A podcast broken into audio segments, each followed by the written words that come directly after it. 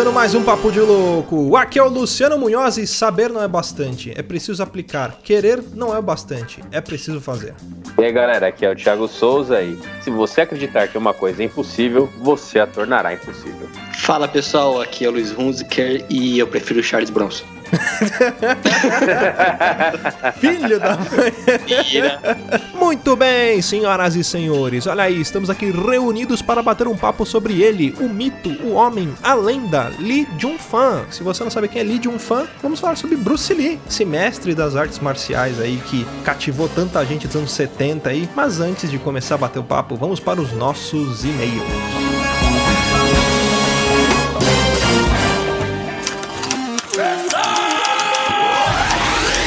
Você é burro, cara.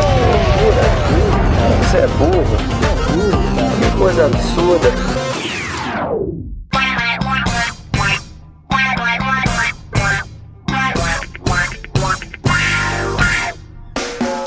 Para acompanhar a gente nas redes sociais é muito fácil. Basta procurar por Papo de Louco no Facebook, no Twitter ou no Instagram. Além disso, você é muito bem-vindo para fazer parte do nosso grupo do Telegram. Entra lá, é t.me barra Papo de Louco, tudo junto. E para ajudar o Papo de Louco a crescer ainda mais, é muito fácil, basta você compartilhar os episódios com seus amigos em suas redes sociais. Assim, você estará ajudando a gente na campanha do Ololô do Papo de Louco, trazendo cada vez mais ouvintes, colaborando para aumentar o alcance da nossa audiência. E eu não posso deixar de falar das avaliações lá na iTunes Store. Entra lá, deixa suas 5 estrelinhas e um comentário bem bacana. Lembrando que todas as novas avaliações serão lidas neste quadro. E se você quiser apadrinhar o nosso programa, basta acessar padrim.com.br barra papo de louco e colaborar. Qualquer contribuição é muito bem-vinda e dependendo da sua contribuição, você ganhará um brinde exclusivo com a cara do Papo de Louco, desde adesivos, canecas, camisetas e muito mais. E você sabia que o Papo de Louco tem uma loja com produtos exclusivos? Não? Então entra lá, papodelouco.com/store e dá uma conferida. Tem muita coisa bacana. E para você que ainda não conhece o nosso site, é só acessar papodelouco.com. Além do podcast, você vai encontrar um conteúdo muito bacana, irreverente e bem-humorado. Então entra lá, rapá, é papodelouco.com.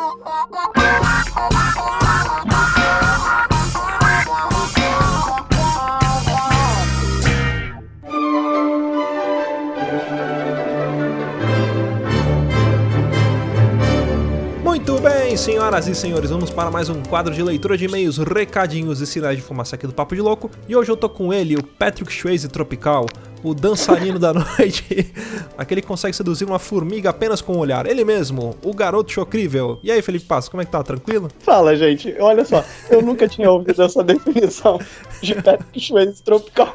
Pô, você mesmo que falou isso. Você não lembra? Pô, eu falei, eu, eu tô nesse nível, então. Aí, eu tô ó. nesse nível de loucura. Ai, maravilhoso, gente, maravilhoso. Tudo bem com você, gente? Eu sempre gosto de vir aqui nos Olha. e-mails com. Ele me chama. Tudo tranquilo. Felipe, lembrando que a gente tem lá na nossa Papo de Louco Store nossos produtos da mais alta costura, as camisetas lá em três modelos, temos as nossas canecas e também temos agora o nosso Funko Pop lá do Papo de Louco. Então, quem quiser ter um mascotinho nosso aí de estimação, é só pedir lá, comprar, encomendar que a gente manda pra você. Muito bem feito, cheio de detalhes. Uhum. Produto da mais alta qualidade possível, hein, cara? Porque, Exatamente. olha, eu vou falar uma coisa pra vocês aqui, não é puxando o saco do Luciano, não. O Luciano é chato pra caralho com qualidade de produto. Ah, mas tem que ser, né? Assim, é, não, tem que ser, não, mas eu tô falando que a gente vê muito produto por aí que é meio que feito nas coxas, É. entendeu? Umas camisetas assim, tô- aí que é uns paninhos fininhos, que você consegue enxergar a sua mão através dela, que não é assim não, Isso. que é algodão É. de qualidade, rapaz. É, tá pensando o quê, cara? Que é feito tudo pela Nike. N- ainda não, mas vai ser. Felipe, agora nós temos uma agenda, olha aí que bacana. Papo de louco aí participando dos, dos eventos da alta sociedade aí, sendo relevante. Dia 25 nós estaremos lá na Bienal Internacional do Livro aqui em São Paulo, olha aí que legal. Vai rolar um encontro lá, um encontro de ouvintes e produtores de podcast no 4 de agosto, a partir das 11 horas estaremos lá. Ó, cola lá, porque vai estar a maioria da galera. Eu ainda não sei se eu vou poder estar lá, mas vai estar o Luciano, vai estar o Luiz, a galera toda vai estar lá em peso. Uhum. E eu já descobri que tem o nosso querido é, é, escritor, o Terci, né? Que ele acho que vai desenrolar uns livros aí pra gente fazer um sorteio, fazer uma brincadeira, fazer um um- um um pega-pega, uma brincadeira divertida lá, hein, cara. Então, comparece lá. É Copa, deram uma buzinada. Comparece lá. Então, assim, esse contato que a gente tem com vocês é muito legal pra gente, assim, essa proximidade, a gente trocar ideia, o olho no olho, né? O toque no cangote, brincadeira, gente. Aquele Mas- cheirinho no pescoço. aquele cheirinho, né? Aquele, tu passa aquele Jequiti Cristiano Ronaldo assim atrás da orelha no ritmo. É muito legal. E assim, gente, vocês que são ouvintes do Rio, acaba que eu fico um pouquinho separado deles. Gente, eu tô aqui. Vam- vamos fazer alguma coisa aqui por aqui também. O Luciano já falou que ele vem. Uhum, Ele tem sim. estadia aqui em casa. Os ouvintes não, porque minha mulher vai ficar meio puta. Mas o Luciano tem, tem aqui que eu vou botar a minha esposa pra dormir no outro quarto e vou dormir com o Luciano no meu quarto. Só se for de conchinha. Tá bom, eu fico na frente. Beleza, então só pra lembrar, galera, a gente vai estar perto lá do stand da Pandorga por volta de seis e meia, porque a gente vai encontrar o Terci, ele vai estar ali divulgando o trabalho dele, os livros dele. Então aproveita pra passar lá e pedir autógrafo e conhecer não só ele, mas outros autores que estarão ali também, lá no stand da Pandorga. Antes disso, a gente vai estar andando lá pela Bienal, então quem encontrar com a gente lá, aproveita pra trocar uma ideia, pra conversar um pouquinho e é isso aí, a gente curte bastante o evento lá. Ah, outro recadinho que eu tenho para dar pra vocês aqui é a respeito lá da sugestão que o nosso amigo Gabriel Genebre deu de abrir o espaço aqui pra galera que está divulgando locais onde precisa de sangue. Então você que tem o costume de doar sangue ou que sabe de locais que estão precisando de fazer coleta de sangue, manda pra gente aqui que a gente vai estar divulgando também aproveitar esse espaço pra poder ajudar aí e salvar vidas. Beleza? Isso. Então, assim, a gente não tá fazendo isso com, né, buscando nada, só buscando ajudar mesmo. Se você Uhum. puder doar sangue, os bancos de sangue sempre estão precisando. E eu acho que fazer o bem é sempre importante, não só doar o sangue. Se você tiver algum orfanato próximo da tua casa, de repente passa um tempinho lá com as crianças, você vai ver que isso alimenta muito o coração das crianças e não só do delas, o nosso, entendeu? Eu acho que todo tipo de ajuda social é muito importante, assim, não, não sendo chato nem nada. Eu costumo doar sangue pelo menos uma vez por ano. Quem É, a pode doar todo dia. é, sim, pode. Vai ganhar um lanchinho, ganha um lanchinho. Olha aí. É legal, entendeu? O coração fica, ó, legal, cara. É muito bom fazer o bem. É isso aí. Bom, vamos então agora para a nossa leitura de e-mails e avaliações lá na iTunes Store. Essa semana nós não tivemos avaliação lá na iTunes Store, então vamos direto para os e-mails. E quem mandou o primeiro e-mail pra gente aqui foi o Luiz Antônio Kotrick. Não sei se eu pronunciei seu nome certo, provavelmente não, mas você sabe que é você. Ele Bonito escreve nome, assim, bonito. nome de artista de Hollywood. Ele escreve assim: Boa noite, pessoal do Papo de Louco. Aqui quem fala é o Luiz Antônio Kotrick de Curitiba, Paraná. Olha só, a gente tem bastantes ouvintes lá do Paraná que mandam e-mails pra gente. De lá e do Ceará também. Galera, bem presente. Muito bacana isso. Muito legal. E ele continua assim: Estou quase terminando a minha maratona de podcast. Estou escrevendo o e-mail enquanto ouço o episódio número 55, Aliens, parte 2. Desnecessário dizer que estou viciado, né? Olha aí que bacana, hein? Nessa leva de podcasts acabando, muitos dos meus favoritos estão nesses. É muito bom encontrar um podcast com a qualidade e descontraído como o de vocês. Espero que durem muitos e muitos episódios. Um grande abraço. Poxa, muito obrigado aí, Luiz. Pô, a gente tem intenção aí de gravar pelo menos uns 2 mil episódios. Aí depois disso acho que a gente vai parar. Mas até o 2 mil a gente garante que vai gravar. Sim, cara. Obrigado, cara. Obrigado pelo e-mail. É muito legal saber que a galera tá curtindo. Abração pra você. Você leu o próximo e-mail? O próximo e-mail é o nosso querido Gabriel Genebre. Vai, Bauru! Ah, Agora Bauru. já virou. Virou virou, meme. virou, a marca, virou o meme, a marca registrada do Gabriel, né? É. Fala, seus loucos. Me chamo Gabriel Genebre. Sou auxiliar técnico de engenharia, habito o esplendoroso município de Bauru e preciso lhe contar duas histórias de merda que ocorreram comigo. Eita. Pra lhes situar, na época dessas histórias, eu era empacotador de um mercado e ganhava apenas 400 reais de salário. Isso é uma realidade, cara. Eu já ganhei salários abaixo de 400 reais, tá? Mas Tá. vamos seguir essa história. Da época que deixa o salário mínimo era 80 reais, lembra disso? Era, já foi. Mas eu ganhei na época que não era 80 reais, não. Já era, então já é exploração mesmo. É, já era lá dos 600, entendeu? Mas aí a gente trabalhava com telemarketing, né? Que... Mas beleza, isso aí deixa pra um história de trabalho outro, a gente conta isso. Vamos começar aqui com a primeira história dele. Aconteceu em setembro de 2011. Neste ano, eu com meus 17 anos trabalhava como empacotador em um supermercado. E desde os 16 eu juntava dinheiro para comprar o meu futuro carro. Consegui. Olha aí. É isso aí, cara. Porra, que perseverança, cara. Não tinha esse pensamento quando era moleque, não. Muito legal. E durante o início do ano foi confirmado o show do Metallica no Rock in Rio. Fã que sou, separei uma grana pra ir. Fomos eu e meu primo. Na ida a viagem foi maravilhosa. Quando o show terminou, no trajeto de volta para o ônibus da excursão, sim, sim, somos fodidos, paramos em uma casa que estava em construção para mijar. Tudo bem, a casa tava ali, né, largada, de repente tu mijou no quarto da filha do cara, que é, É. né? Mas tu- Invadiu a propriedade ali, mas tava construindo, beleza? tudo certo, tudo pode. Queria mijar, né, cara? Quem vai te impedir? Até então, tudo bem. Fomos os primeiros a chegar ao ônibus e sentamos em nossos devidos lugares. Começamos a sentir o agradável cheiro de fezes humanas. Meu primo e eu nos indagamos. Investigamos o ônibus e nos deparamos que no corredor do mesmo haviam pegadas com puro creme de merda. Ih, beleza. Ah, Seguimos o rastro e notamos que o mesmo acabava três bancos antes do nosso. Nossa. Nessa hora tivemos o flash de olhar para os sapatos. Os deles estavam limpos, mas os meus estavam rebocados de cima a baixo de merda. Merda, aquela que tu dá uma atolada, né, meu irmão? Tem que pegar um jipe e amarrar em você pra tirar da, da, da, tola. uma talhadeira pra limpar o sapato depois. Preciso, né? Chamar o Da Vinci ali pra esculpir. Aquele jato de limpar fachada, né? Eita, olha. Corri para o banheiro do busão para tirar o tênis, que havia acabado de comprar. Puta, isso é uma merda. Porque o tênis tem aqueles buraquinhos Hum. na sola, meu irmão, que tu tem que pegar um palito pra tirar cocô. É maravilhoso. Cai no dedo, né? Aí tu não quer pensar se é humano, de cachorro. Mas tudo bem. Coloquei o tênis dentro de uma sacola escondida dentro da minha mochila. Puta que pariu, cara, isso não vai dar certo. Quando a galera alcoolizada começou a entrar no ônibus e sentiu o cheiro daquela merda toda, meu primo e eu caímos na risada. Pois começamos a acusar um casal de meninas que estavam no banco em que o rastro do chão acabava. É óbvio que nós comemos a Caraca. Caralho, meu irmão, sabia que ia dar merda essa porra. Era pra termos partido com o ônibus às 3 horas da manhã, mas durante a chamada descobrimos que faltava um membro de viagem, que descobrimos 5 horas depois que este abençoado filho da puta pegou um voo pra São Paulo e não avisou ninguém da excursão. Que beleza. Pois bem, é um filho da puta mesmo, hein, cara? Porra, que cuzão. Pois bem, partimos às 8 da manhã com 5 horas de atraso. Até então, tudo bem. Mas durante a volta, o ar-condicionado do ônibus quebrou.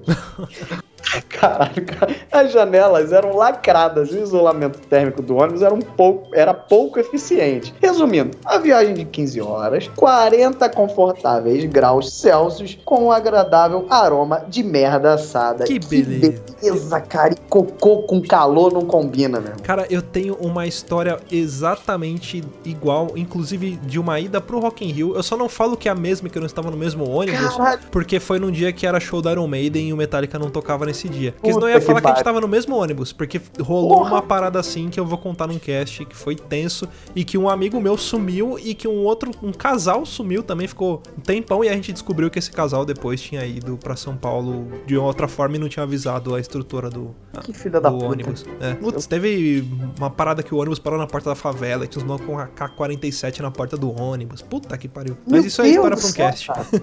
deixa que deixa que não É, pau. é. Queima pau. Segunda história que ele contou aqui aconteceu em 2012. Fui convidado por um amigo para ir numa festa de carnaval na cidade vizinha Piratininga. Tudo corria bem até que descobrimos que fomos no dia errado. Parabéns! Parabéns. Perdemos o único ônibus disponível para Bauru e não tínhamos onde passar a noite. Era madrugada. O que fazer em uma cidade vizinha que não se tem onde passar a noite? Alcoolizar-se, lógico, lógico, justo, acho justo. Eu também. Conseguimos comprar alguns litros de cerveja e demos uma volta na cidade que estava toda fechada. Nos embebedamos e fomos para o ponto de ônibus esperar o primeiro transporte para Bauru. Dois bêbados de madrugada em uma cidade deserta esperando um ônibus que ia demorar pelo menos 6 horas para passar. O que fizemos? Dormimos na calçada. Olha aí que beleza. Aí vem aquela, aquela música, né? Seu Quem guarda, nunca? eu não sou vagabundo. Deve estar bonito com a minha voz fanhosa de quem tá gripado. Aliás, eu tenho uma outra história que eu dormi. Aí essa sim foi no show do Metallica, que eu dormi na porta da estação Anhangabaú. Mas eu conto no outro cast. Hora depois acordamos com o barulho do ônibus que estava vindo. Meu colega levantou, deu sinal para o ônibus para parar. Mas, quando fui levantar, percebi uma certa dificuldade, como se estivesse colado no chão. E realmente estava, mas colado por um belo charuto. Sim, dormi em cima de um belo tolete. Parabéns! Mano Puta do céu, cara. Você, tem- você é tipo um imã de, de cocô, cara. Né? Você tem, vai numa benzedeira, é, banho de sal grosso. Não sei, sei lá, cara. Só uma dica. Ah, mas dizem que merda é sorte, né? Talvez ele deve ter passado por um período de sorte depois, alguma coisa assim, né? Isso é sempre alguém que tá querendo te consolar, cara. Ah, sim, é. Entendeu? Passarinho cagou na tua cabeça, é, É sorte. sorte. É porque não foi na cabeça dele, né? Exato, é sorte dele, né? Bom, continuando aqui, voltamos para Bauru e para variar deixei o ônibus fedendo de merda novamente, mas dessa vez não era humana e sim canina. Sei que as as histórias são compridas, mas foi tudo muito engraçado e dou risada disso até hoje. Cara, que hilário, mano. Você não tem, não tem muita, muita sorte com essas cagadas aí da vida, tá vendo? A vida sempre tá no cagadas em você. Literalmente. E eu vou, eu vou fazer tendo aqui, no Histórias de Merda, o podcast sobre Histórias de Merda, eu não participei. E no podcast, esse podcast da semana passada, eu não contei nenhuma história de merda minha. Vixe, E na então época que o Lu gravou, é, não, tem guardado. Na época que o Lu gravou, eu até comentei assim com o Luciano, falei, cara, eu tenho várias histórias de merda. Ele falou, manda por e-mail. Eu falei, não, vou guardar pra contar num podcast. É, Então, gente, ainda tem muita história, meu irmão. nossa. Tá? Porque eu não me caguei, não foi só uma vez, não. Na rua, na cueca, tá?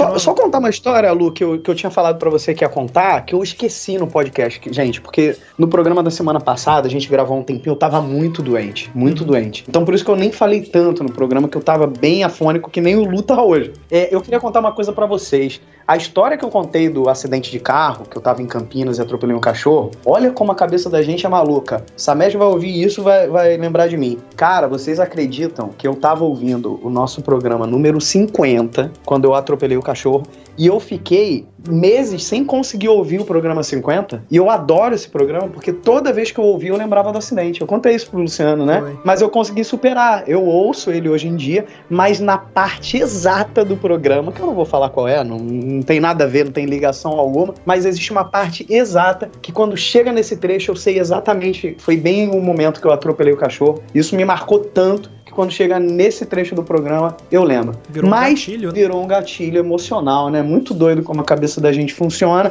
Por sinal, ouça o nosso programa com o Samuel Spencer, que é demais, e ouça o nosso programa 50 com o DJ Lucinelso, porque não está tão longe de, de repente, não sei, ele aparecer novamente, tá bom? Exatamente, o programa 100 tá chegando aí. Tá chegando já, né, cara? Que É. que é tão bom saber disso, é tão bom pra gente, a gente fica tão contente, Hum. é muito legal.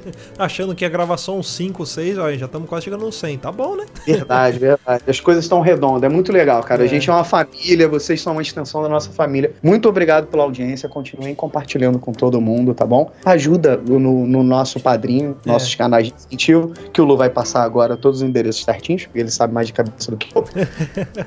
É, como você falou de padrinho, aproveitar para agradecer os nossos padrinhos. Então fica aqui o meu muito obrigado ao Gênio Garcia, ao Pensador Louco, ao Josivan Pereira e ao Ageu, nosso ouvinte honorário. Olha aí que legal. Então lembrando, galera, Sim. quem quiser contribuir com a gente lá, ajudar no padrinho, qualquer quantia é muito bem-vinda. É só acessar padrim.com.br barra papo de louco todo junto. E para finalizar, galera, continue escrevendo pra gente lá no Twitter, no arroba papo de louco underline. Mandem e-mails aqui no contato arroba papo de louco.com e não esquece de entrar lá no grupo do Telegram. Se você não tá no grupo do Telegram, você tá o quê? Todo errado, amigo. Todo errado, é isso aí. E vamos pro cast e pau na máquina. Beijo pra vocês, me sigam no Twitter, arroba Felipe Passos. Beijo.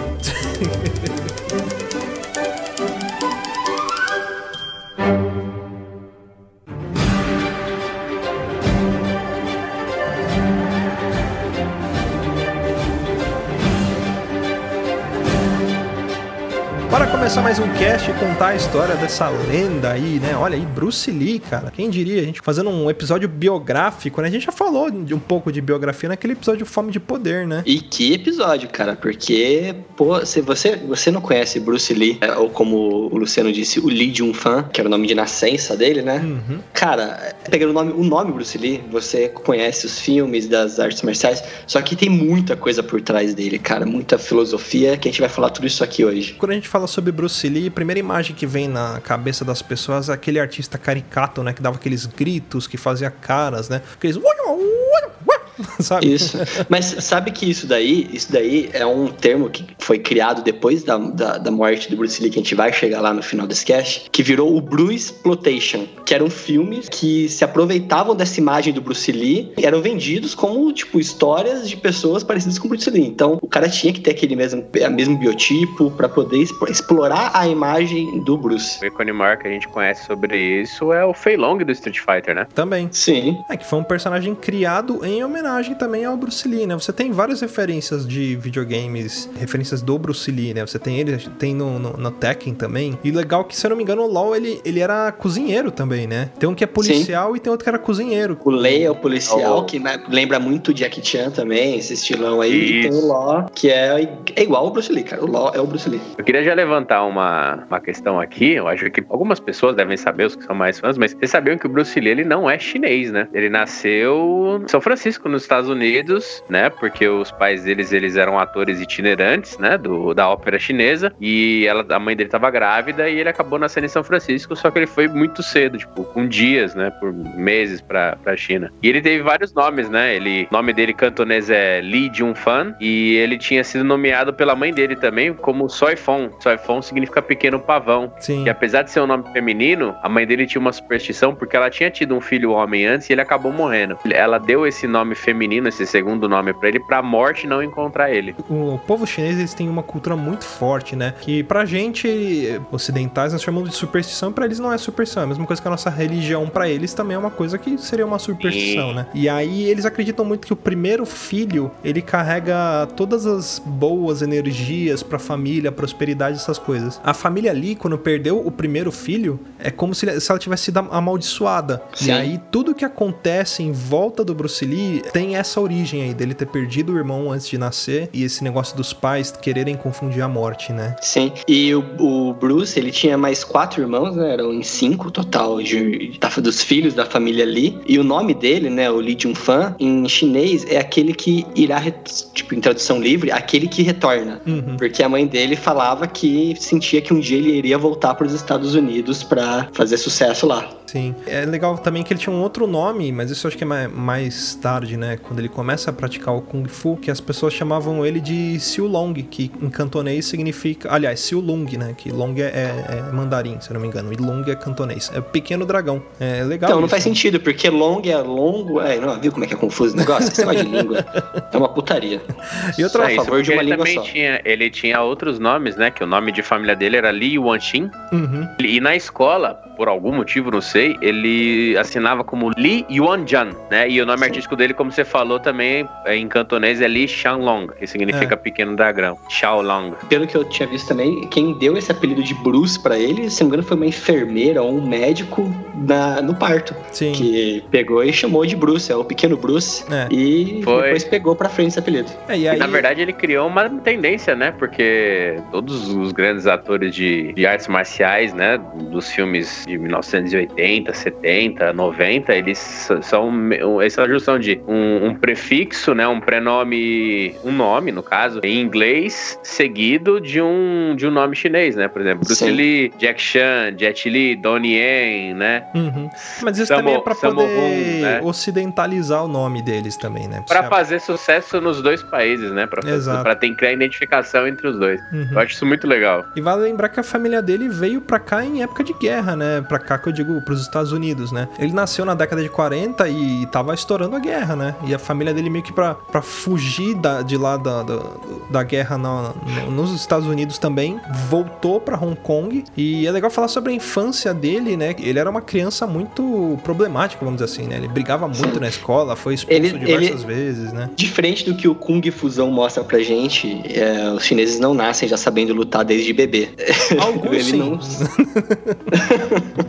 Nessa questão dele ser encrenqueiro, porque naquela época Hong Kong ainda era uma colônia britânica, né? Tinham muitos é, ingleses que iam pra lá e eles eram muito mais abastados do que os chineses, né? E as crianças inglesas desdenhavam do- das crianças chinesas. Então tinha aquele negócio de gangue, né? A, gangue dos meninos ingleses, dos chineses, que quando se trombavam aí na rua dava treta. Ah, o cotidiano dele era isso, era essas brigas. Era ir pra escola, brigar com os loiros do olho azul, tomador de chá e voltar pra casa. Sim, na verdade, Bruce Lee, ele se fudeu nesse ponto no sentido que ele não era nem 100% chinês, nem 100% ocidental. Então ele é nascido nos Estados Unidos, mas de família chinesa, com descendência, se não me engano, britânica ou alemã. Então, assim, ele sofreu preconceito de vários lados aí, mas é, na infância dele ele sofreu muito nisso, apa- apanhou muito na rua e foi aí que o pai dele viu que ele precisava aprender uma arte marcia- marcial, alguma coisa, pra poder ajudar nos fundamentos ali, pra ele parar de apanhar. O pai dele foi o que ensinou os primeiros fundamentos ali do Tai Chi Chuan pra ele, Uhum. é, para poder ajudar ele a se defender. Sim, ele sofria muito bullying, né? E aí isso ele carrega por toda a vida dele. Vocês vão perceber que ele traz isso como bagagem e como que ele reflete sobre tudo isso e como que ele transforma a vida dele em cima de, de toda essa dificuldade que ele teve e da busca que ele tem por conquistar o espaço dele e, e- e se mostrar como grandioso, né? Mostrar que o povo dele tinha uma cultura muito grande. Você falou dele, dele ter aprendido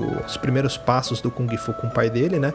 Ele aprendeu Tai Chi Chuan com o pai dele, né? E eu acho que legal antes da gente falar sobre Kung Fu, aliás, sobre Tai Chi Chuan, é legal a gente falar um pouquinho sobre Kung Fu, né? Porque muita gente pensa assim, ah, Kung, Kung Fu o que, que é? Luta, pancadaria, né? Kung Fu Panda. É, então, e, e o Kung Fu, ele nada mais é do que uma filosofia de vida, né? Ele, ele envolve muito mais coisa do que a pura arte marcial. Kung Fu, simplificando, é, significa você fazer aquilo que você tem para fazer com afinco e buscando sempre fazer da melhor forma possível. Isso é Kung Fu. Por exemplo, se você vai varrer a, sua casa e você varre a sua casa que ela fica tão bem varrida que você consegue se enxergar no chão, refletindo, você praticou Kung Fu ali, porque você fez algo muito bem feito. Então, isso é Kung Fu. Dentro disso, desse, dessa esfera gigante, você tem a parte marcial, que aí é a parte do Wushu, que a gente chama, né? Que é, que é a parte do, da, da, da, arte marcial dentro do Kung Fu, que aí você tem vários estilos. O Tai Chi Chuan, ele é um estilo também que ele, que ele aprendeu com o pai dele, né?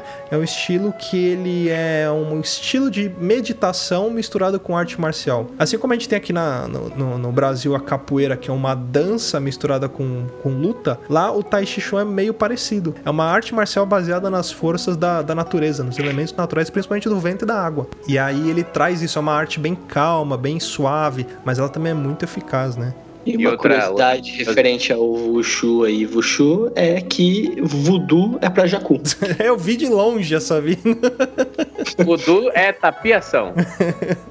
Eu queria falar do uma, uma outra curiosidade para colocar aí no, pro, pros ouvintes, é o, o, nome dos pais né, do Bruce Lee, que o pai dele chamava Lee Roy Chuan e a mãe Gracie Ho. Você vê que eu tô caprichando no sotaque, entendeu? Que é pra. Eu tô vendo. É Cara, um cantonês. chinês, se você falar, tipo, sei lá, eles têm. têm acho que é acentuações que chama, atenuações, não lembro. Que são quatro tipos, né? Você tem a que sobe, a que desce, a reta e a que sobe e desce. Que é que pega no bumbum. É, quase isso. Por exemplo, se você pega falar ma é uma coisa, se você falar ma é uma outra coisa. Se você falar ma é outra coisa. Tipo, são palavras diferentes, mas pro nosso ouvido que tá acostumado com a nossa língua não percebe isso. Então, com certeza, se a gente falar algum nome, a gente vai estar pronunciando errado, assim. É. Por mais que a gente Sim. tente falar certo. Eu fico só no Nihao e no Shen Shen. Que provavelmente você tá pronunciando errado, mesmo achando que tá certo. Provavelmente, também.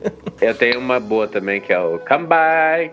É é de beber alguma coisa. Isso a gente tem em São Paulo também, né, cara? Que é o caso do velho. Você falar assim, velho, frente de você falar velho. É. Velho do céu. Ou humano, né? Puta que pariu. Puta que pariu. Puta que pariu. É, a, a entonação faz a, a entonação, é. A entonação.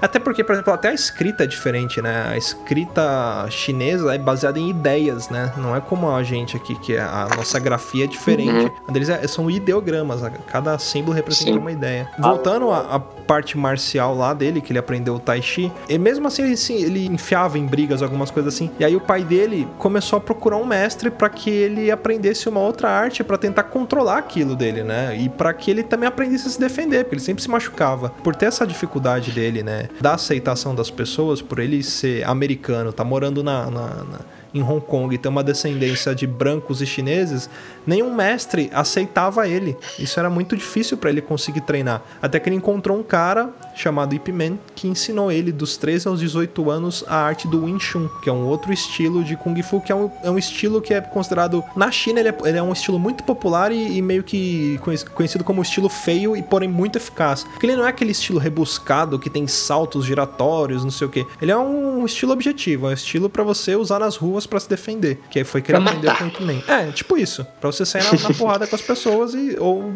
se safar ou pra arrebentar pessoas. É isso. Mas é, dessa história do, do é Ip Man ou Ip Man? Eu não sei, Luciano. Ip. Você que é um. Não, é Ip. Ip, Ip Man. O, é. No filme né, que tem na Netflix é Ip Man. É, Ip Man. Porque é chinês, né? E ao contrário, primeiro você fala o sobrenome e primeiro nome. Acho que o nome é mãe e o sobrenome é Ip, se eu não me engano. Manip. É. É igual, por exemplo, o, o Bruce Lee, né? É o Bruce e o Lee é o sobrenome, mas se você falar em, em chinês é Lee Jong Fan. O Lee vem primeiro, que é o nome da Sim. família primeiro, né? Mas a do Ip Man, é, essa história dele ter treinado o Bruce Lee ajudou muito na, na, na paixão que ele teve depois né, pelas artes marciais. Só que um fato curioso é que os próprios alunos recusavam a treinar com o Lee depois que descobriram esse, essa genética dele, esse, esses antecedentes. Ele não era chinês puro. Exato. Isso, é. ele não era um puro sangue. E aí, ele, mesmo assim, ele continuava se metendo em brigas, né? Na época do, do colégio dele. Ele era um cara que ele não era muito fã de, sei lá, de estudar. Ele era um cara muito rebelde, mas ele, ele se expressava muito com o corpo dele através Uhum. da arte marcial, até pela dança, né? Uma curiosidade aí que ele foi campeão de cha-cha-cha, que era uma dança popular na época dele de. de E ajudou colégio. muito ele a ganhar dinheiro nos Estados Unidos, que ele deu aulas de tchá-tchá-tchá. Exatamente. Mas uma coisa muito importante também da história do Bruce Lee é que ele acabou com muitos problemas na escola, né? E foi transferido de colégio Hum. em 56.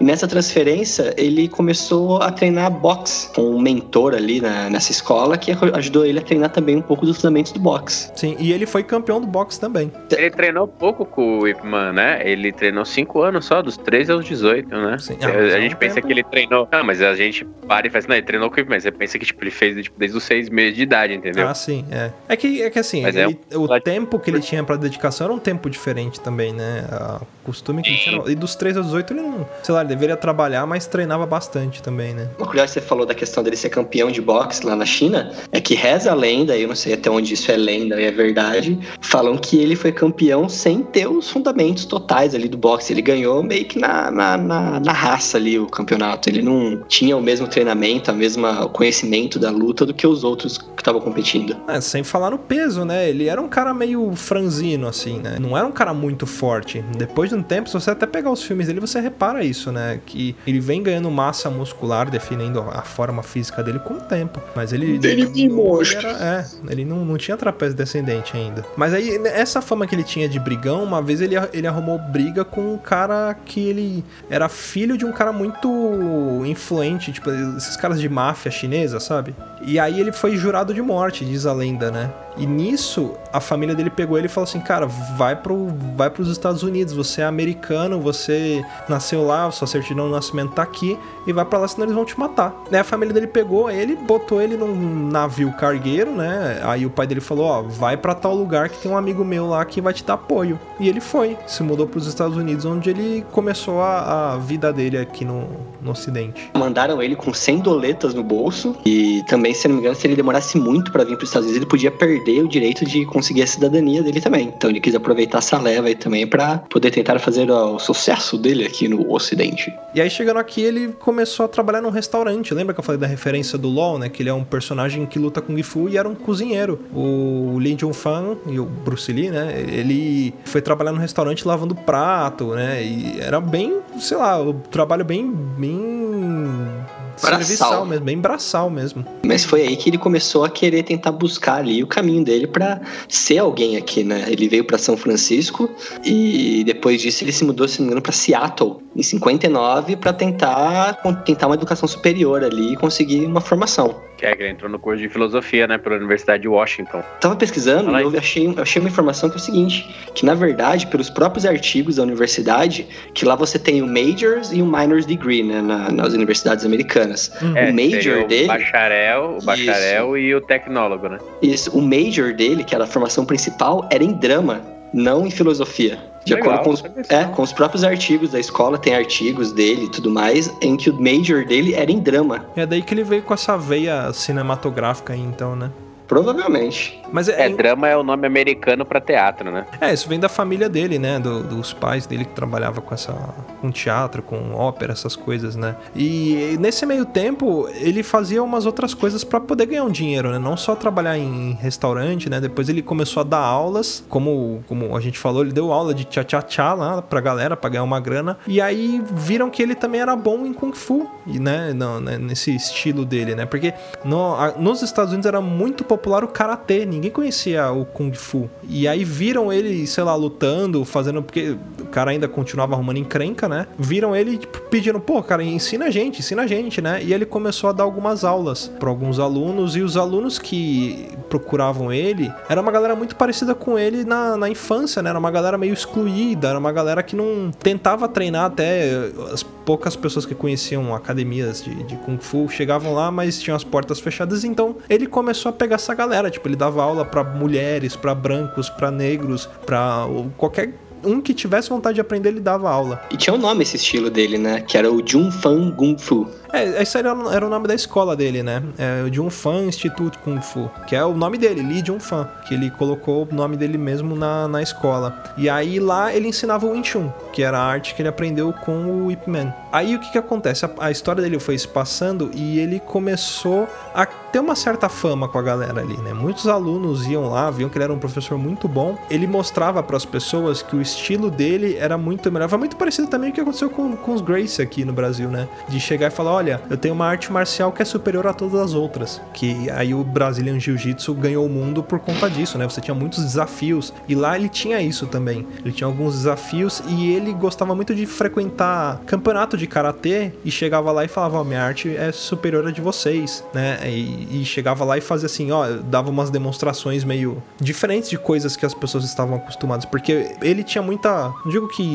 Ele tinha aversão ao karatê, porque era um estilo muito reto, né? Muito seco. O soco do karatê é reto, o chute é reto. Você tem chutes e socos circulares, mas a princípio a base é aquela base sólida, reta, né? E o do Kung Fu, o estilo dele é bem diferente. Ele é mais circular, né? Ele contorna o adversário, muito parecido com aquele baguá. Então ele chegava a fazer essas demonstrações, fazia, sei lá, flexão de dois dedos. Em um desses eventos foi que ele demonstrou o soco dele de meia polegada, né? Que para quem não, não conhece aquele soco, ele encosta a ponta dos dedos no peito da pessoa, ele simplesmente fecha a mão da, da distância que tá e dá uma porrada no peito da pessoa que ela voa uns 3 metros para trás ou até mais. E isso chamou, começou a chamar a atenção também da colônia chinesa que existia ali nos Estados Unidos. Sim, Era... o que chamou a atenção também da colônia chinesa, na região de Chinatown também ali, que tinha muito é, imigrante ali, é que ele começou a abrir outras escolas, né? Ele chegou a abrir uma em Oakland também. Uhum. É, uma, uma filial ali da escola dele de tanto sucesso que estava fazendo na época. Se eu não me engano, ele chegou a abrir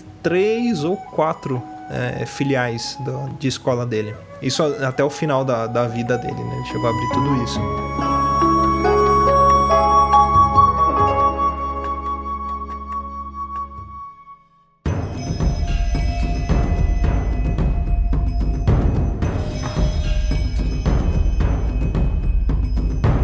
Mas essa questão da pessoal de Chinatown começar a ficar meio de olho nele, a, a versão que o pessoal tinha era o fato do, do, Bruce Lee não discriminar quem ele ensinaria. Existia um tabu ali de ensinar artes marciais para pessoas que não fossem né, asiáticas, não fossem diretamente ligadas com a cultura oriental, e o Bruce Lee não tinha esse, esse empecilho, ele ensinava qualquer um. E acabou fazendo os mestres ali ficarem um pouco receosos, querer derrubar o, o Bruce Lee. Ele fala até que ele chegou a receber uma carta com, de todos os Sifus ali falando para ele parar, que senão é, eles iam detonar a escola dele ali, não iam deixar ele continuar. Ele simplesmente ignorou e continuou dando aula do jeito que ele dava. Recebeu muitos desafios, né? Isso era muito comum no povo chinês, de você desafiar uma outra arte marcial, né? Um, no Japão você tem os dojos, um dojo desafiava o outro e aí brigava os mestres, quem ganhava era, era o fodão, sabe? Na China também tinha isso, e aí o povo chinês da colônia chinesa, chinesa lá em Chinatown levou isso também. Então viam ele ensinando Kung Fu e desafiavam ele. Falavam, poxa, você está ensinando o nosso segredo, né? O segredo da arte oriental para esses brancos, para essa galera aqui. Eles não são dignos de aprender isso, né? Ah, você não pode passar os seus segredos. Ele falava, não, o Kung Fu é para todo mundo. O Kung Fu, ele, ele tá aí e as pessoas precisam conhecer a nossa cultura. Em vez da gente se esconder, a gente tem que se mostrar, mostrar quão grande, quão grande é a nossa cultura e tudo aquilo que a gente tem no nosso, no nosso país, né? Que ele falava, a gente ficou fechado por tanto tempo, por que não se abrir e mostrar para as pessoas o quão grande a gente é também? Vale ressaltar que nessa época existia um estereótipo muito grande em cima dos asiáticos na, aqui no Ocidente, daquela imagem de serem, tipo, pessoas de pele amarela, de aquele, a imagem do bigodinho bigodinho fino, sabe? Do chinesinho de bigodinho fino. Eles tinham uma imagem deturpada naquela época, do mesmo jeito que tinham dos negros também, dos latinos. É, tinha um, estereótipo muito grande em cima dos chineses e essa abertura do Bruce Lee com a cultura em si dos chineses ajudou muito a poder disseminar o lado positivo ali da cultura, né? Não aquele estereótipo antiquado. Até mesmo no cinema você não tinha muitos atores orientais fazendo papéis no cinema. Quando tinham eram só papéis coadjuvantes diferentes, quase não apareciam. Sim. Pra ter interpretação de um oriental, eles pegavam um outro ator, sei lá, colocavam uma dentadura gigante dele, fechava os olhinhos assim, colocava um óculos, cabelinho todo de tigelinha. Era bem estereotipado mesmo e era sempre uns papéis meio pastelão que o cara fazia. Sim. Não era o- um papel de importância, né? O Bruce Lee chegou a ouvir de diretores de Hollywood na época que não existiria um filme em Hollywood com um protagonista asiático. Isso aconteceu, é, e assim, nesse meio tempo aí, foi quando ele abriu a academia em Oakland que, e começou a ensinar as pessoas e começou a ter esse atrito com outros praticantes, porque o Bruce Lee ensinava qualquer um, que aconteceu a luta com o Wong Jackman, né? É, nesse tempo ele já tava, já tava começando a, a pensar um pouco na vida dele, na carreira cinematográfica, de tentar trazer a cultura chinesa pro mundo, né? Ele queria trazer um filme que trouxesse isso, um filme de Kung Fu. E aí isso começou a incomodar os Sifus, né? Pra quem não sabe o que significa Sifu, é, é- é mestre, né? E aí esses caras, eles chegavam pra ele e falavam, você não pode ensinar isso, e, e fizeram desafios pra ele. E aí essa luta do Wong Jackman, que ela é colocada naquele filme também, é O Despertar do Dragão, que é uma luta dele com o monge. Na verdade, o Wong Jack ele não era um monge, né? Ele era um cara que, que treinava também o estilo Shaolin. Ele, se eu não me engano, ele é vivo até hoje, né? E o legal dessa luta dele é que dizem que ela foi uma luta fechada, teve, se eu não me engano, 12 testemunhas só, foi num galpão. E aí você tem várias versões do que, que realmente aconteceu ali. Muita gente fala que a luta durou 3 minutos, outros falam que a luta durou tipo 25, 40 minutos. Uma da- das coisas que o Bruce Lee pregava muito é que ele falava que a arte dele também ela tinha que ser simples e ao mesmo tempo ela tinha que ser adaptável, né? É aquele conceito de be water, né? Seja água, né? E ele fala aquela frase na entrevista, né? Que ele fala: se você coloca água num copo, ela se torna o copo. Se você coloca numa garrafa, se torna a garrafa, né? A água, ela, ela é o elemento mais maleável que existe, então ela pode fluir, mas ao mesmo tempo ela é o mais forte, ela pode quebrar as coisas, ela consegue quebrar uma rocha. E ele falava que o estilo dele tinha que ser como a água. Mas não é Be Water, É be water. é Be Water! ele recriminava um pouco esses estilos, esses- essas formas que tinham um padrão, né? Ele falava que não, não, não podia seguir isso, porque isso limitava as pessoas. Que nem eu, eu tô aprendendo Kung Fu. Então, o que é passado pra mim é um padrão. Eu, eu tenho que aprender aquilo pra ter como base. Mas eu tenho as minhas limitações corporais. Então, eu tenho que fazer de acordo com o que o meu corpo permite que eu faça. E ele falava muito disso também. E aí ele foi desafiado por esse cara, por esse Wong Jack. Não se sabe se foi ele, se foi um desafio direto ou se foram os Sifus mesmo, mas eu acho que a versão mais conhecida é que foi os, foram os Sifus, que falaram mais pra ele, ó, você não, não, não pode mais dar aula disso aqui. Ele falou, não, se eu ganhar, eu vou continuar dando aula, vocês vão me respeitar. E aí ele fez esse combate que ninguém sabe também ao certo quem foi campeão. Muitas pessoas dizem que o Bruce Lee derrotou o cara, tipo, em, sei lá, dois, três minutos ele pedindo pinico, e muita gente fala que ele ficou 40 minutos lutando e não deu pra saber quem ganhou. O que, o que é consenso é que essa luta fez o Bruce Lee refletir muito sobre o estilo de luta dele, né? Que ele percebeu que ele tinha que melhorar porque ele sentiu uma certa dificuldade, ele encontrou um adversário à altura, ele imaginou que ele tinha que ter um estilo de luta que pudesse ser é, é, eficaz. Aí aí que ele fundou o famoso Jet Kundo ou Jeet Kune Do, né? Que aí ele começou a dar aula desse estilo, que era um estilo também mais simples ainda e com toda essa característica dele de, de transformação, de adaptação durante uma luta, né? E foi pouco depois de fazer essa luta, de tentar de criar esse estilo, que ele fez a primeira grande participação dele no- na TV e no cinema, que foi com o Green Hornet, né, que é o Besouro Verde pra nós aqui, que ele fez o Kato, que era aquele assistente ali, que na verdade era quem fazia tudo na história, né? E engraçado é que assim, na China, o seriado, né, era chamado de o show de Kato. As pessoas exaltavam o Kato. E aqui não, ele era, um- ele era simplesmente o Kato que ajudava o Besouro Verde, né? Tinha até um certo preconceito que eles falavam assim: olha, garantam que ele vai ficar o tempo todo de máscara, porque ele não pode mostrar o rosto oriental dele na nossa, na nossa tela aqui. O rosto oriental dele, caraca, os caras eram muito sinistro, velho. Porque era muito preconceito, né, cara? Então, tipo, bota um cara foda aqui, tem que seja oriental, mas não deixa saber que ele é oriental, tipo isso. Mas o que eu achava, achei legal dessa história, pesquisando assim sobre o Green Hornet e tudo mais. Green Hornet, né? Me imagina que ele vem de Juliette com um cara na garupa te assaltar. O Cato, né? O personagem dele participou daquele Batman do Adam West também, cara. Uma, teve uma participação em um episódio onde ele aparece junto com o Batman. Ele luta com o Robin, né? Só que o Robin era um personagem tão querido que aí, tipo, a luta acabou empatada, né? O Rob pediu água e ele deixou. É. Foi no Besouro Verde que surgiu também aquela história do, dos movimentos do Bruce Lee serem tão rápidos, né? Que tinham que desacelerar os frames do, do- dos golpes dele, né? Exatamente. Pode- E ele, sim, ele meio que foi passado pra trás também, né? Porque ele nessa época ele também começou a escrever, né? Sobre para roteiros, né? Pra seriados, pra filmes. E o pessoal pegou os roteiros, mudou o nome e botou outros atores pra fazer. Aquela série Kung Fu com o David Carradine, quem escreveu foi o Bruce Lee, e era pra ele estrelar. E O Exatamente. pessoal não deixou, chamou David Carradine, né? E também lançou um outro filme, né? Baseado num roteiro também, né? Acho que o roteiro era a Silent Flute, né? Que seria a flauta silenciosa. E só que ele levou esse roteiro pro, pra China, né? Pra Hong Kong, porque ele voltou pra Hong Kong. Foi quando ele descobriu que ele era muito famoso lá, por causa do show do Kato. E em 71 saiu, né? O Dragão Chinês, por causa The Big Boss, né? Em Sim, inglês. The Big Boss. E em 78, os caras pegaram o mesmo roteiro, colocaram o David Carradine e lançaram, né? O Circle of Iron, o Círculo de Ferro. Uhum. E é o mesmo filme, só com o David Carradine. É, e pra quem não sabe, é o, é o Bill do Kill Bill, né? É o que se matou enforcado. É, e essa série, a primeira, Kung Fu, ela era diferente porque era um, um cara, era um chinês num ambiente completamente velho oeste, né? Que era uma ideia que ninguém tinha tido e seria completamente diferente, né? Você colocar um Kung Fu ali no meio. E o Jackie Chan depois fez igual. Os caras colocaram um americano que sabia muito chinês no velho, tipo, tipo, tudo a ver. Eu não sei como Faz essa sentido. porra fez sucesso, velho. Faz todo sentido. O Quentin Tarantino, ele falava, né, que se o Bruce Lee estivesse vivo, ele que provavelmente faria o Kill Bill, né? Mas o, até mesmo essa frase que você falou, Luciano, aí, puxando o que o Thiago comentou dele ter voltado pra Hong Kong e, e não conseguir mais emplacar nada ali na, no- nos Estados Unidos, é, até mesmo dessa filosofia dele de be water, né? De ser água, seja água. Que ele encontrou uma dificuldade e em vez de ficar batendo ali no mesmo ponto ali até tentar encontrar uma saída, ele foi se moldando a situação e encontrou um caminho muito bom para poder conseguir o sucesso que ele queria, que foi na volta dele de Hong Kong, o sucesso que ele tinha como celebridade e tudo mais, e conseguiu o apoio para poder fazer o primeiro grande filme dele ali, né, que é o Dragão Chinês que o Thiago falou. E em 71 ele fez A Fúria do Dragão também, né? Aliás, 71, 72, né?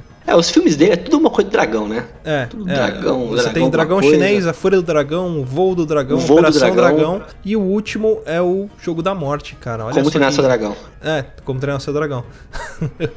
Mas o primeiro filme dele, que é esse Big Boss, né? O Dragão Chinês, é, o orçamento do filme, cara, era 100 mil dólares só. 100 mil dólares é, não pagava nem 60 segundos de comercial na TV americana na época, cara. Era pouca grana, muito pouca grana, e ele conseguiu meio que, na raça ali, transformar aquilo em um filme comercial, vendável e sucesso na, em Hong Kong. Engraçado é que assim, ele tinha pouco recurso pra fazer e poucos rolos de câmera também, porque não era uma coisa muito barata e também não era fácil de conseguir. Só que ele era tão bom nas coisas que ele fazia que muitas das cenas eram gravadas de primeira. Ele fazia tudo de primeira e às vezes quando errava era uma outra pessoa que errava, era um figurante, alguém que ia contracenar com ele. E falando um pouco dos bastidores da gravação dele, muita coisa acontecia fora das câmeras. Às vezes ele tava gravando uma cena, de repente chegava um cara no stand dele ali, no, no, no estúdio de filmagem, pra desafiar ele, pra sair na porrada com ele, cara. Aí ele ia lá, arrebentava o cara e depois voltava a gravar. Que vergonha, né, velho? Foi a época que ele lançou a, a própria produtora dele, né? Que é a Concorde. Uhum. E, e engraçado que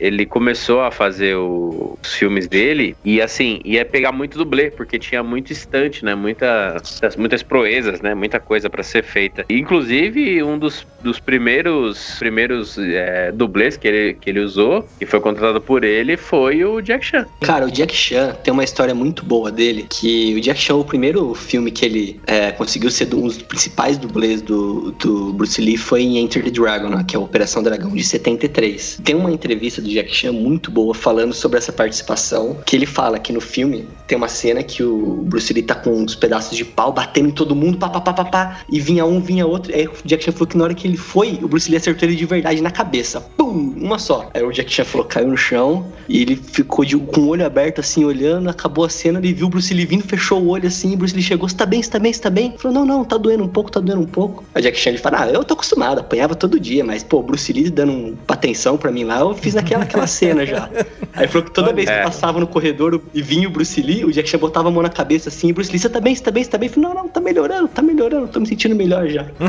e falou que depois disso o Bruce Lee contratou ele pra fazer outros filmes e tudo mais, e ele foi um dos principais dublês. Até tem uma cena nesse filme, o, o Enter the Dragon, que o vilão principal tem que cair de uma janela, pular de uma janela e cair no chão. E ele não conseguia fazer. Aí o Bruce falou assim: Ah, chama aquele cara ali que ele consegue. Apontou pro Jack Chan, Jack Chan falou: Não, eu consigo, consigo. Aí Jack Chan que pulou uma vez, pum, caiu de costa. Ficou bom? O Bruce Lee, não, não, vamos de novo.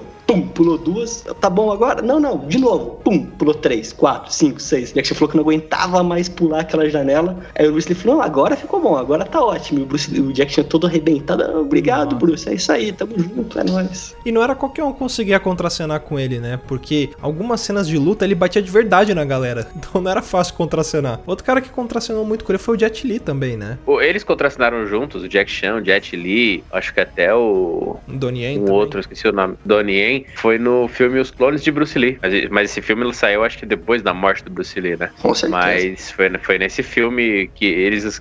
Tipo assim, que é um, uma epopeia pra quem gosta de filme de artes marciais, né? E também um pouco dessa história de bastidores, até do próprio Jack Chan de novo. Ele conta que depois de algum tempo, o Bruce Lee, pra quem não viu foto deles assim, fora de set, ele era um cara muito estiloso. O pessoal falava que ele gostava de usar roupa de veludo, camisa gola rolê, ele gostava de andar com estilo. Óculos E degradê, né?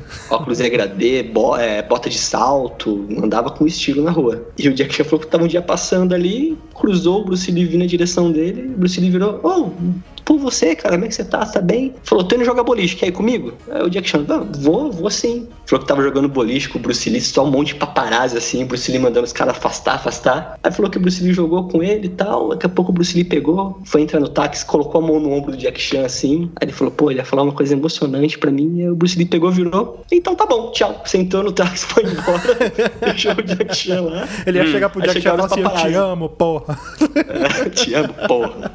Cara, imagina uma Chegou- partida de, de, de boliche do Jack Chan e do Bruce Lee, cara. Só strike, né? O cara era um ninja praticamente, pô. É igual ele jogando ping-pong. Já viram aquele vídeo, né? Jogando ping-pong com um chaco. Cara, aquilo não era fake, mano. Não, e é fora do comum, aquilo é normal, é, aquilo é sobre-humano. E o Bruce Lee, né, foi quando ele gravou o jogo da Morte 72, é, foi quando ele foi oferecida pra ele, né, a parceria com a Warner. Foi então que ele deixou um monte de coisa de lado, né, Pra gravar o Operação Dragão, É, que né? era o primeiro grande contrato dele com Hollywood, né? Isso. E aí ele gravou o Operação Dragão, né? E foi logo em seguida, né, da Operação Dragão, em 26 de julho de 73, que ele morreu, né? Foi logo Sim. depois das filmagens, né? né? Reza a lenda que ele tomou uma aspirina, teve uma reação alérgica à aspirina e morreu, né? Mas ainda falando das curiosidades dos filmes dele, cara, o próprio dragão chinês, né, tem a história de que as prostitutas que aparecem no filme, eles são todas prostitutas de verdade, que eles simplesmente pegaram na rua e filmaram elas que estavam ali Sim. passando também. Cara, tem muita coisa É. que era cenas de verdade. O próprio filme Jogo da Morte, como ele, ele foi gravado antes e depois da Operação Dragão, o Bruce não conseguiu terminar as filmagens, né? Ele morreu e o filme eles lançaram depois, só que eles usaram dublê, usaram, sei lá, boneco de papelão, um monte de coisa. E eles pegaram cenas do enterro do Bruce Lee e colocaram nesse filme. Sim. Porque o personagem dele, ele finge que tá morto, né? Ele sofre um acidente, alguma coisa assim, luta lá e se arrebenta todo. E aí ele precisa fingir que ele morreu. E aí fazem o enterro dele, não sei o que. A cena do enterro, todo aquele, aquele cortejo ali, é, é a cena real do velório dele mesmo. É o Bruce Lee morto de verdade ali. E pegaram aquilo e colocaram no filme, cara. E na Operação Dragão também, uma coisa bizarra é que tinha muito conflito de interesse entre o Bruce e o diretor do filme na época. Que o Bruce Lee tinha dificuldade de falar algumas palavras em inglês. E o diretor de sacanagem colocava um nome de personagem, assim, alguns personagens que eram britânicos e tudo mais, difíceis pro Bruce não conseguir falar. Como tinha muito dublê chinês e tinha também o elenco americano, tinha os tradutores que não davam conta é, de poder traduzir as coisas, cara. E fala que nesse filme foi muito estressante pro Bruce Lee, cara. Que foram, tipo, duas semanas que o filme foi filmado sem o Bruce Lee estar no set, que ele não queria voltar mais. Nossa. Que ele não queria mais estar lá e os dublês brigando entre si. Falou que o filme foi uma zona nos bastidores porque tava todo mundo estressado e todo mundo querendo causar ali entre eles. Ele queria trazer uma, um pouco de filosofia pra esse filme também, né? Tem umas cenas que foram excluídas, mas que se você pegar a versão estendida, elas, elas têm lá. Você consegue até pegar essa cena separadamente no YouTube pra ver. Que é uma cena que ele vai lutando contra vários caras. Ele entra num. Chama, se chama pagode, né? Mas é um pagode budista, como se fosse um templo budista. Que ele entra lá e cada andar que ele vai passando nessa cena extra, ele vai lutando com uma galera até ele chegar no último andar que ele luta contra o cara lá que é o maior do mundo. Rodriguinho de Travessos. É, o cara gigantesco, de quase 5 metros de altura. Foi no jogo da morte isso daí, né? O- é um jogador de basquete da NBA que Isso, chama isso. É, no É jogo. o Karim Karim Abdul-Jabbar. Abdul-Ja- E ele era ex-aluno de Kung Fu do, do Bruce Lee de verdade, viu? Não só ele, tá? Ó, outras pessoas que também eram discípulos do Kung Fu do, Kung Fu do, do Bruce Lee era o Steve McQueen, George Lazenby, que era um, foi o segundo 007, o Kareem Abdul-Jabbar, Joe Lewis, Roman Polanski, todos eles foram discípulos do Bruce Lee. Sim, inclusive, grandes artistas faziam, né, aula com ele, inclusive o Chuck Norris, né? A galera fala muito do Chuck Norris, tipo, cria essas lendas, ah, ele não faz flexão, ele empurra a terra pra baixo, não sei o que, não sei o que. Mas o Chuck Norris, antes de ter essa fama, ele era um, um ótimo lutador de, de karatê. E lembra que eu falei, né? O Bruce ele gostava de ir em campeonatos de karatê pra meio que desafiar a galera, mostrar a arte dele, mostrar que é diferente, porque ele era um verdadeiro pavão. Ele saía, sei lá, pra jantar com a Linda, e aí vinham os paparazzi e falavam, ô, faz alguma coisa aí, tipo, sei lá, ele fazia flexão em cima da mesa, sabe? Ele plantava bananeira e dava mortal, umas coisas meio malucas. E aí ele foi num desses eventos e ele encontrou o Chuck Norris lá. E aí ele via que, sei lá, a galera fazia quebramento, né? Que a gente chama de pedaços de, de madeira e ela dava um chute, não sei o que. O Chuck Norris falava que ele jogava o negócio pro alto, ele saltava ele quebrava com aquilo em movimento. Era muito difícil alguém fazer aquilo. Isso chamou a atenção do Bruce. Falou, puta, esse cara aqui é diferente, eu vou começar a ensinar ele. E aí o Chuck Norris veio treinar com o Bruce Lee e depois que ele ensinou a arte marcial pra ele, o Chuck Norris foi sete vezes campeão mundial de karatê consecutivas, né? Então todo esse, esse mito aí dele ninguém conhece. E a galera inventa todas as outras coisas. Tipo, ó, se ele foi picado por uma cobra, cobra que morre, não sei o que, né? E ele contracionou com o Bruce Lee num dos filmes. E tem a luta dos dois, cara, que tem aquele, aquele meme do gatinho clássico lá. Aquela, aquele gatinho zoado demais, né, cara? É, eles lutando no Coliseu, cara. Olha só que foda. Tipo, a metáfora por trás de tudo isso, né? Dois gigantes, vamos dizer assim. Dois guerreiros, dois gladiadores ali lutando. E, e ne- nessa cena ela é muito legal você entender aquele conceito também de Bill Water, né? De ser moldável. O Bruce Lee ele começa a lutar com o Chuck Norris de um jeito e ele percebe que aquela forma como ele tá lutando é uma forma dura, né? Tão, tão dura igual o Chuck Norris tá lutando com o karatê dele, todo reto ali. E ele percebe que daquela forma ele não vai conseguir derrotar ele. Então ele muda o estilo dele pra um estilo mais suave e ele consegue derrotar. O Kung Fu ele tem muito disso, né? Do fraco derrotar o forte, né? Do suave ser mais forte do que o, o, o, sei lá, o bruto, Davi né? Golias, né? É, é o conceito meio Davi Golias. E, e ele apresenta isso nessa cena. Tem muita metáfora, não é simplesmente pancadaria, porrada, né? É, legal você perceber essas coisas. Eu, como comecei a praticar também, não, não ficar falando muito de mim, mas quando você começa a praticar uma arte marcial, você consegue perceber outras coisas que as pessoas não,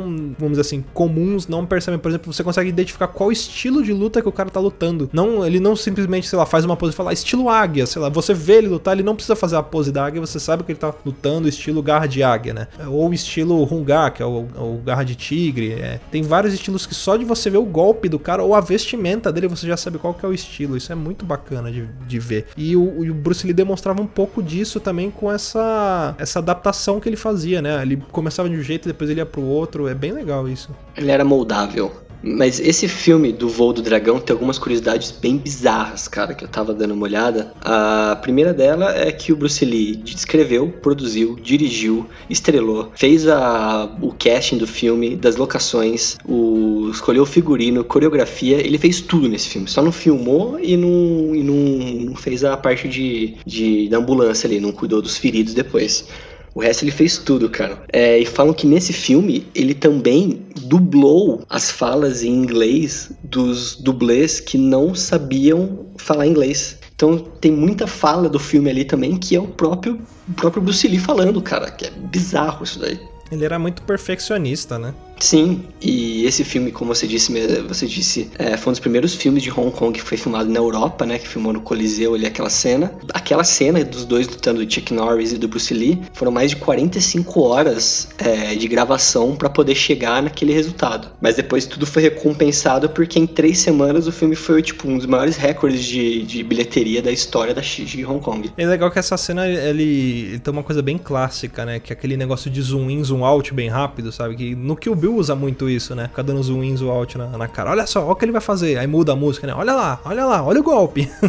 Olha é o que bem... ele fez. É o Galvão, né? Olha é o, o Galvão, olha o que ele olha fez. Que ele fez. Não, na verdade, olha o que ele vai fazer. E logo em seguida saiu o Jogo da Morte, né? Que eles uhum. terminaram em homenagem a ele. Ele ah. não viu o lançamento, né? Da Operação Dragão, nem do Jogo da Morte. Foi póstumo, né? E isso tem muito a ver com, vamos dizer assim, a maldição da família ali, né? É, que é aquele negócio que a gente falou no começo do cast de ter perdido o irmão dele. E aí a, a cultura chinesa, ela, não só a chinesa, né? Mas a oriental, muitos acreditam naquele conceito igual do, do Fullmetal Alchemist, da, da, da per, é perda troca equivalente. É, troca equivalente. É, esse conceito de troca equivalente. Então, quando você doa algo grandioso, você recebe algo grandioso. Para que você receba algo grandioso, você precisa perder algo grandioso, né? Eu até falei sobre isso no cast do, do, do Clube dos 27 que o Jimi Hendrix fazia isso. Ele queimava as guitarras dele porque ele achava que assim ele, ia, ele estaria se desprendendo de algo que ele gostava para conseguir algo maior depois. Aconteceu isso, né? E o pai dele, o pai do Bruce Lee, faleceu quando ele estreou, se não me engano, o primeiro filme dele, né? Quando ele estava sendo ovacionado na China lá, é, depois do, do primeiro filme dele, o pai dele faleceu. E aconteceu isso também no, no filme do Bruce Lee. Depois que ele finalizou, aliás, ele não finalizou o Jogo da Morte e o Operação Dragão, ele faleceu nesse tempo e depois os filmes foram publicados, né? E aí vem de muito dessa, desse lance da maldição, ou seja, vem um grande filme e ele se foi. Da mesma forma Sim. como o, o Brandon, o Brandon Lee. Cara, e tem também uma meio que profecia ali do, do que o Bruce Lee fez na vida dele, né? É, que tem uma frase dele mesmo, que ele diz que se eu morrer amanhã eu não me arrependeria de nada. Eu fiz o que eu queria fazer e não dá para esperar mais da vida. E ele sempre falava que tinha muito medo de ficar velho perder as capacidades físicas dele, de perder a sanidade dele. É, ele sempre tentou trabalhar muito essa parte física do corpo dele e mental também para sempre estar tá em forma, né? A forma dele não era só o corpo em forma, mas sim a mente, o espírito dele também tá alinhado e em equilíbrio. Ele se doava demais, né? Ele, ele chegava à exaustão, né? É igual o Michael Jackson, né? Que sempre estava ensaiando, o Bruce também estava sempre treinando, sempre produzindo, sempre pensando, sempre criando. E isso acabou um pouco com o corpo dele. Tanto que teve um momento que ele, por excesso de exercícios, ele teve um problema que ele ficou paralisado, né? Com um tempão paralisado e os médicos Seis meses. Ele, é, seis meses. O médico falou: você não vai voltar a andar. E o cara conseguiu voltar a andar com prática de meditação, de Qigong, que é, que é um tipo de, de trabalho energético, né? E aí ele conseguiu voltar, ele conseguiu gravar ainda, finalizar alguns filmes, mas ele sempre sentia dor, sempre sentia é, dificuldade quanto a isso. Ele conviveu com muita dor durante toda a vida, né? Depois esse problema nas costas dele. Até o Chuck Norris falava que ele reclamava muito das dores que ele tinha, ele realmente não, não ficava 100% confortável com aquilo. O pessoal falava que ele treinava mais de 5 mil socos por dia para poder tentar chegar numa perfeição ali dos movimentos dele. Então o cara era, tipo, exaustivo realmente. Ele era perfeccionista, né? Todos os grandes gênios eram. Luiz Hunziker Bauru, Bruce Lee, é. todos eles são. Eu sou, da, eu sou da turma do tá funcionando? Tá, então tá ótimo. É, tá, não, é, é o diagrama do engenheiro, já viu? É. Está é. se movendo, era para se mover? Não, então você passa a fita. Está se, se movendo, não era para se mover, você passa, você passa lubrificante, entendeu? É. Você passa WD-40. Exatamente.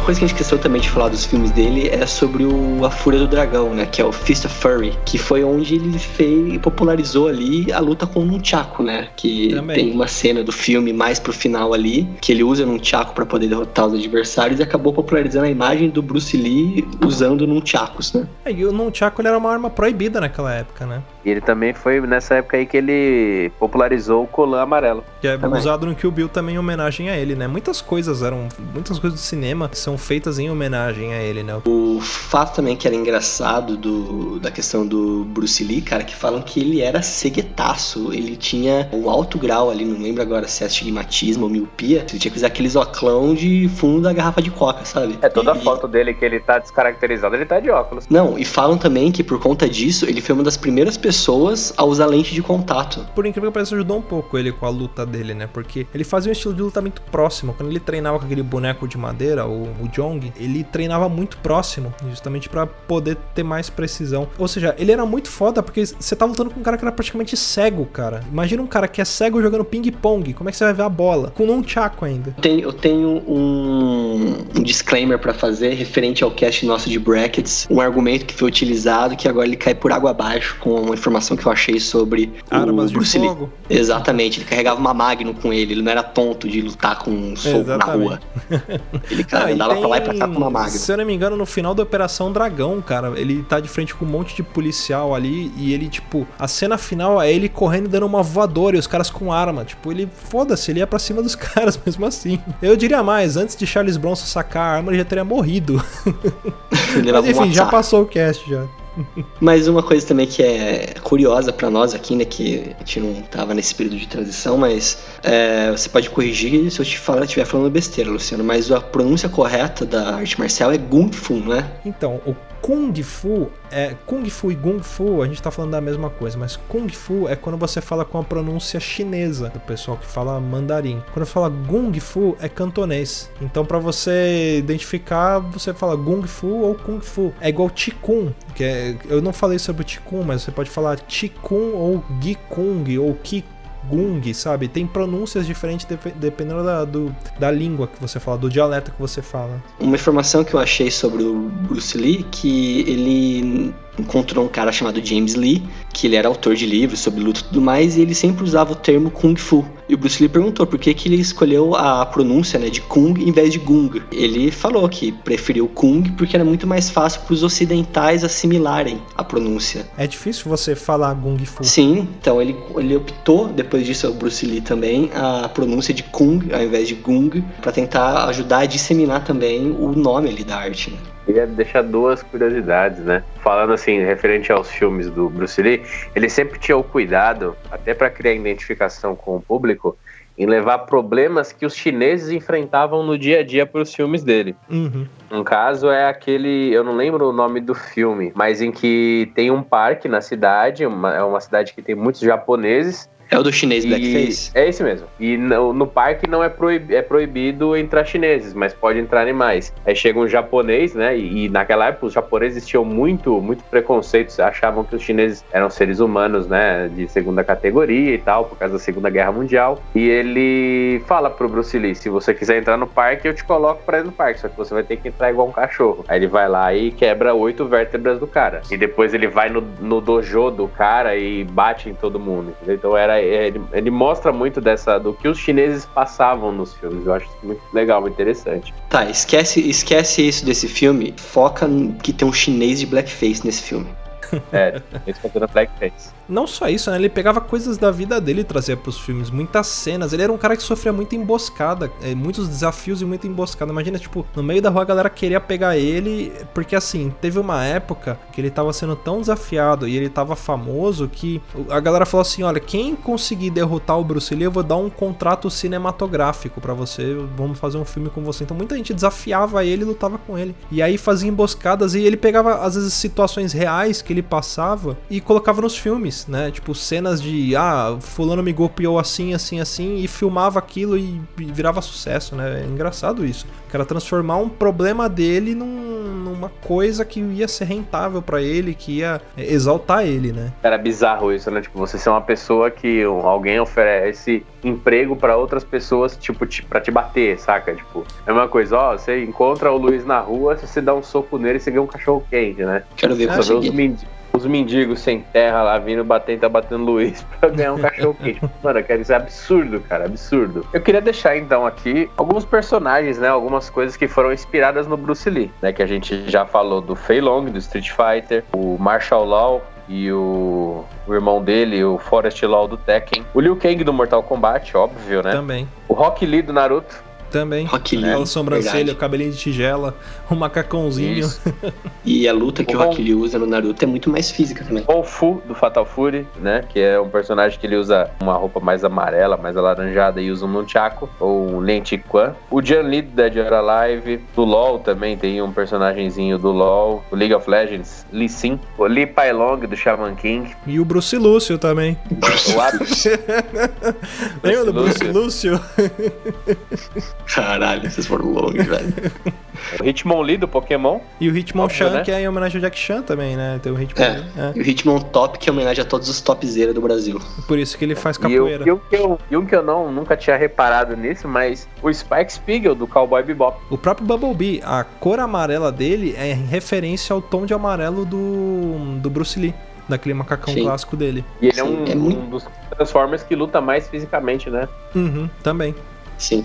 E eu não quero nada, tá, na minha vida. Só quero aquela camiseta do Bruce Lee DJ pra poder usar. Acho que é a melhor camiseta que existe no mundo. De- que que eu Mas- usei de capa no DJ Lucy Nelson. Exatamente, eu tava assistindo esses dias, cara. Aliás, ele tá Tava chegando assistindo- já, ele tá chegando no episódio 100. É, então, mandem, já vão pensando o que que vocês vão pedir pra nós. Mas é só uma. pra fechar essa questão aqui das curiosidades, mas pra gente poder começar a entrar um pouco mais no fim de vida dele ali, né, Luciano? Uhum. É, um outro fato só curioso, cara, é que o Bruce Lee era grande fã do Muhammad Ali, cara. Sim. Falam que ele assistia até as lutas pra poder pegar os movimentos de perna e o sonho dele era fazer uma luta contra o Muhammad Ali. Ele achava que era o único cara que poderiam talvez derrotar ele ali no ringue. Sim, ele pegava a- as imagens do Muhammad Ali, só que ele invertia, né? Se eu não me engano, o Muhammad Ali era canhoto, e aí ele, ele invertia o lado da imagem pra ele copiar os movimentos. Você vê aquelas jogadinhas de perna que ele faz, aquilo é 100% Muhammad Ali. Que era um Sim. cara tão rápido, né? Com reflexo tão rápido quanto o dele. Cara, ele era muito forte. foda, ele Pesado. conseguia dar 8 socos por segundo, Bruce Lee. Tinha uma- um truque que ele fazia que o pessoal falava que você esticava a mão aberta e colocava uma moeda na sua mão. E o Bruce Lee era tão rápido que ele conseguia tirar a moeda e colocar outra no lugar antes de você fechar a mão. Esse sonho dele lutar com o Muhammad Ali, ele foi homenageado no Grande Mestre 3, né? O Ip Man Uhum. 3, pelo Donnie Yen, na cena que ele, né, sendo o mestre do Bruce Lee no, no, no filme, luta com o Mike Tyson. É uma puta cena de luta, cara, muito boa. Quem não assistiu, assista lá o Grande Mestre 3, ou o Ip Os, os três, três filmes são muito bons. Uhum, sim. Galera, vamos ficando por aqui. Eu espero que vocês tenham gostado, né? Tem muita coisa pra se falar a respeito de Bruce Lee, mas acho que a principal mensagem a gente conseguiu passar, né? É, como o Thiago até falou no começo do cast, né? Se você acredita que algo é impossível, aquilo realmente se torna impossível. E isso é uma das coisas que o Bruce Lee trazia na vida dele, né? Ele acreditava no sonho dele de trazer o Kung Fu para o mundo, né? Mesmo enfrentando todos os preconceitos, todas as barreiras que ele teve, ele foi como a água, como ele vivia dizendo, né? Ele contornou o obstáculo e ele conseguiu trazer o Kung Fu para o mundo, que era o sonho dele, né? A gente percebe que no caminho da vida dele ele passou por diversas etapas que foram necessárias para que construísse ele da forma como ele foi. Desde quando ele começou com o pai dele treinando Tai Chi, que era aquele caminho mais filosófico, depois ele foi lá e treinou Wing Chun.